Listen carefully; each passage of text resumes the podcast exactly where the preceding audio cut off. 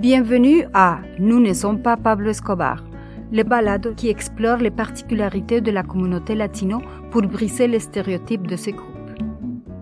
Je suis Claudia Bernal et je vous invite à mettre de côté ce que j'appelle les 4 C. Cocaïne, cannabis, criminalité et caliente. Laissez-moi vous guider dans ce voyage. Nous ne sommes pas des clichés. Ce deuxième épisode aborde la question de l'appartenance. Les artistes latino-américains ont souvent la sensation de flotter entre deux réalités, la réalité québécoise et celle de leur pays d'origine. No soy de aquí, ni soy de allá, no tengo edad, ni porvenir. Je pense qu'on peut parler d'un art euh, latino-canadien. Nuria Carton de Gramont, historienne de l'art. Qui se définit pour moi en premier lieu par une histoire diasporique de violence politique, sociale et économique, euh, qui se caractérise aussi par les, ces différentes vagues migratoires de l'Amérique latine vers le Canada dont on parlait récemment. Euh, une migration qui est très diversifiée par des postures antagoniques, euh, disons de gauche ou de et de et de droite. Et donc il faut comprendre aussi également l'histoire, euh, la spécificité de la spécificité pardon de l'histoire de de de ces diasporas. Euh, donc je pense qu'il y a plusieurs points d'ancrage. Euh, évidemment, la recherche d'une subjectivité culturelle qui va être traversée par cette mobilité, je dirais, nord-sud entre les Amériques, mais aussi, je dirais, un art qui va questionner les imaginaires folkloriques de, du latino, euh, de ce latino déspolitisé, euh, ce latino instrumentalisé par le multiculturalisme euh, canadien, et puis qui est très bien mis en scène et questionné, par exemple, dans les œuvres et dans la pratique de Elena Martin Franco, par exemple, ou, ou Claudia Bernal. Donc ce sont euh, bien sûr des pratiques qui vont questionner l'imaginaire de la pictocratie et de la de l'accentocratie, si on peut ainsi dire, de cette société québécoise, cette société de, de accueil, euh, qui, qui va être euh, aussi des discours qui vont être bon extrémisés par par par les discours anti-migrants. Prochain arrêt, du Mont-Royal, Jeanne Mance.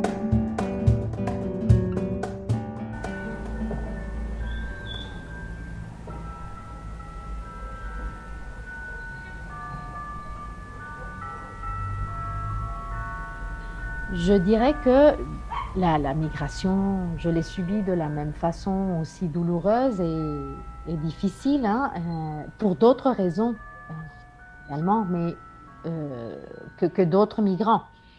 Je pense que le fait de sentir que le, migrant ne sait plus où se trouver, où aller, se retrouver face à cette espèce de manque de repères, manque de repères culturels, manque de repères affectifs, euh, historique, etc., ou même euh, si ce n'est pas un manque, mais c'est plutôt une sorte de euh, acceptation aussi de, ces nouveaux repères qui se présentent à la personne, n'est-ce pas? D'autres repères culturels, de nouveaux repères aussi affectifs, etc. Comment faire le deuil de ce que j'ai vu, j'ai vécu, etc.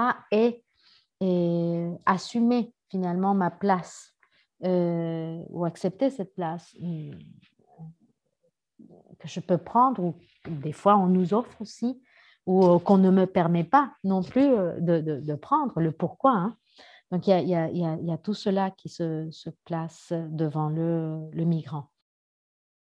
Dans mon cas, euh, personnellement, moi, je n'ai pas commencé à explorer d'autres, d'autres médiums d'expression ou d'autres, d'autres langages. Moi, je, je me suis formée en Colombie en mon, diplôme, c'est en peinture, sauf que euh, la spécialisation, en fait, c'est la peinture.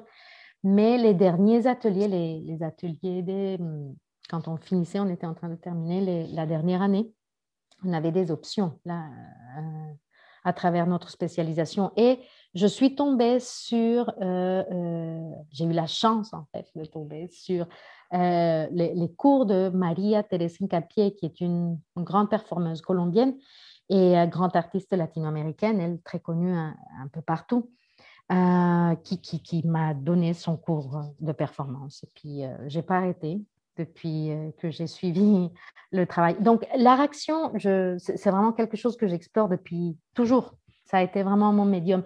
Ça m'a permis en fait de réunir deux mondes que je ne savais pas comment réunir. C'était le, monde du théâtre, où j'avais fait aussi des études, et le monde des arts. Donc, ça a fait pic.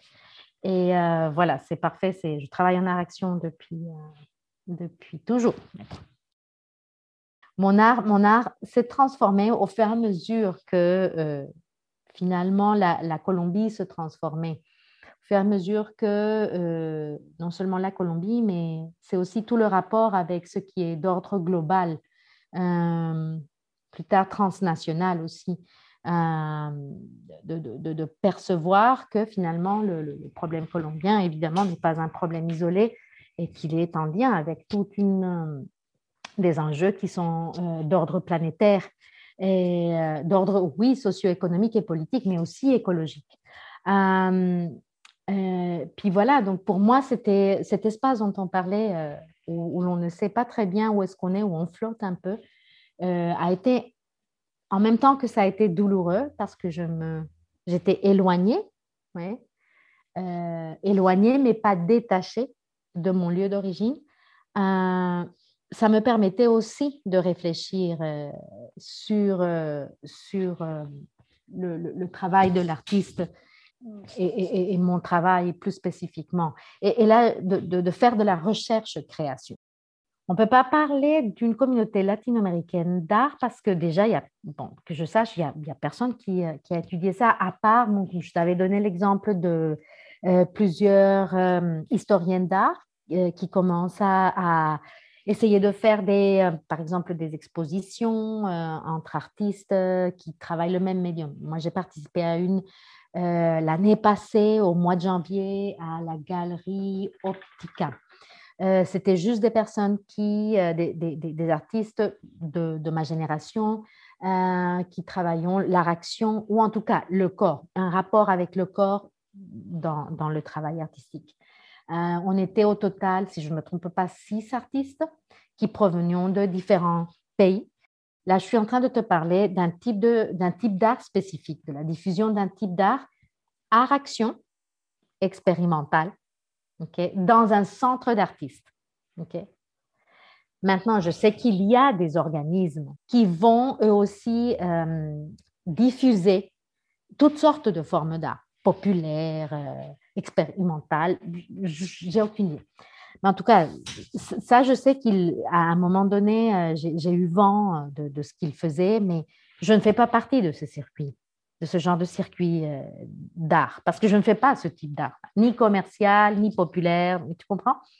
Donc, peut-être, c'est ça aussi ce qui est difficile dans, dans, la, dans cette recherche, c'est d'essayer de, de parler d'un art, oui, est-ce que ce serait une expression culturelle plutôt euh, C'est des questions que, que, je me pose parce que vraiment mon créneau, si tu veux, est très, très spécifique et, euh, ça se diffuse dans des endroits très spécifiques également. Donc, euh, je ne pourrais pas parler, par exemple, de, tous les gens qui, qui, font, par exemple, du folklore. Hein. C'est de la culture, c'est un art traditionnel.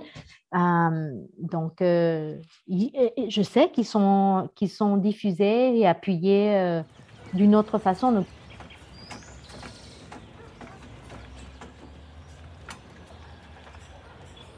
Je suis Claudia Bernal et je vais enlever mon chapeau de présentatrice pour vous parler de mon cheminement artistique. Euh, donc, euh, je suis en Colombie euh, et j'ai immigré au Québec au début des années 90. Euh, comme vous le savez peut-être, c'était une époque vraiment difficile en, Colombie au niveau social et politique. C'était la guerre forte entre les guérillas, les paramilitaires, les militaires, les narcotrafiquants.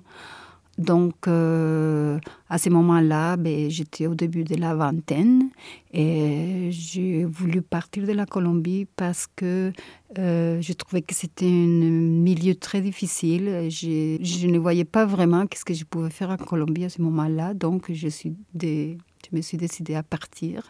Je suis venue ici au Canada parce que j'avais participé euh, en 98 au programme euh, Jeunesse Canada Monde, que c'est un échange entre le Canada et différents pays dans les tiers-monde. Et il y en avait à ce moment-là une avec la Colombie. Et donc, euh, la première fois que je suis venue ici, c'est grâce à cet échange interculturel. Et en réalité, je n'ai pas, je n'ai jamais trouvé mon intégration à la culture québécoise très difficile.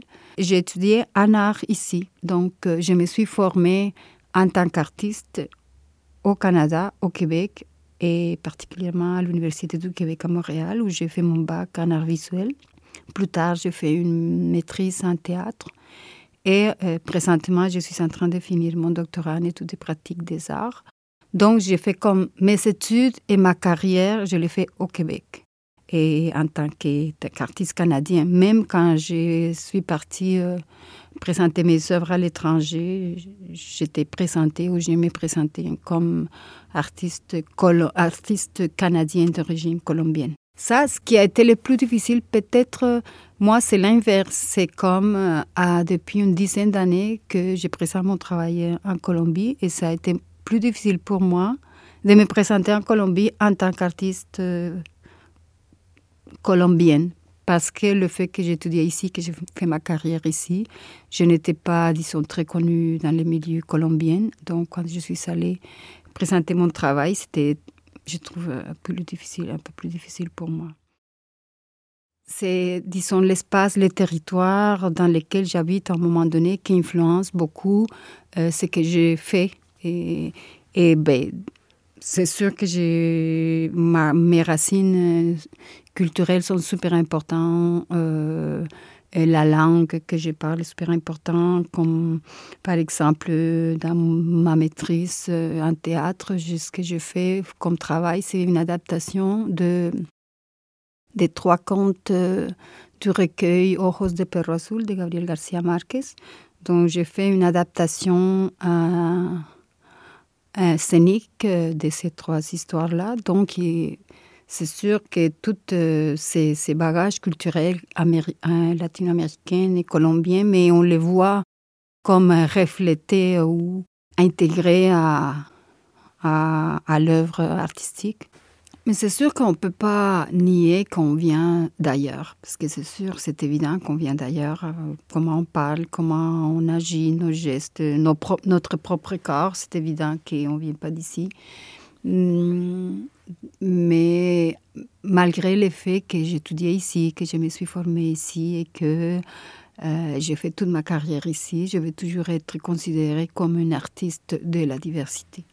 Mais en même temps, j'ai jamais nié mes racines ou mes origines latino-américaines ou colombiennes parce que ça fait partie de moi. C'est toujours assumé comme ça. Je l'ai, toujours accepté. Et en plus, ben, je le considère plus comme une richesse parce que pour moi, le fait de parler espagnol, de connaître la culture latino-américaine ou d'autres cultures, ben, c'est sûr que pour moi, c'est plus une, c'est une plus pour ma création que quelque chose qui est négatif parce que je les vois comme pour moi, c'est comme juste une monde de plus qui s'ouvre à moi, euh, comme des sujets qui sont, sont... Pour moi, c'est juste un monde qui s'ouvre de plus à moi que quelque chose qui va m'enlever en tant que personne ou en tant qu'individu ou en tant qu'artiste. C'est plus quelque chose qui ajoute à, ma création ou à ma production. Et c'est sûr que c'est juste une vision du monde qui est différente, mais je ne l'ai jamais vu comme quelque chose qui va me castrer ou qui c'est négatif.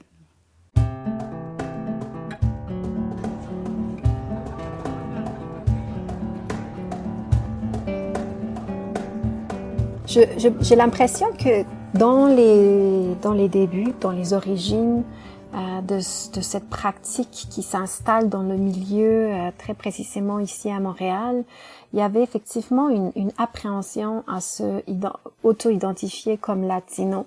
Euh, et j'ai l'impression qu'ici, peut-être c'est intéressant de réfléchir avec l'art latino euh, des États-Unis, notamment à l'art chicano, qui était euh, créé dans, une, dans un contexte très spécifique où il y avait une identité unique, culturelle, politique, sociale, euh, qui, euh, qui était très influencée par euh, l'art post-révolutionnaire et précolombien mexicain, par exemple, qui était vraiment basé dans ce mouvement social qui, qui voulait résister et défier les normes sociales dominantes de la culture dominante aux États-Unis et les stéréotypes culturels. Donc il y avait vraiment cette autodétermination.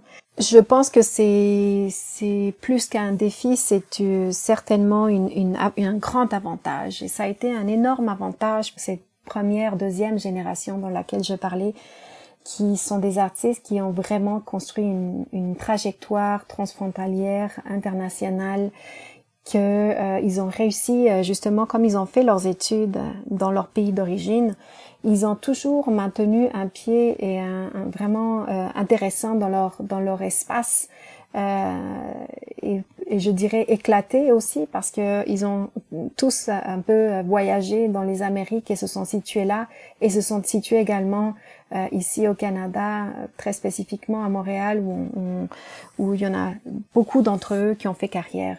Donc moi j'ai l'impression que c'était c'était un, énorme avantage d'avoir cette euh, biculturalité, si on peut s'y dire.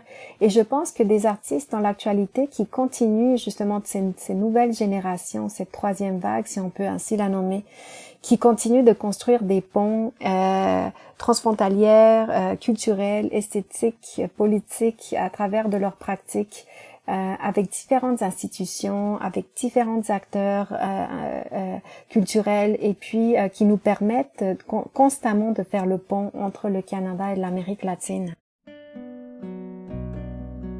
C'était Nous ne sommes pas Pablo Escobar, un balado écrit et réalisé par Juana Rubio.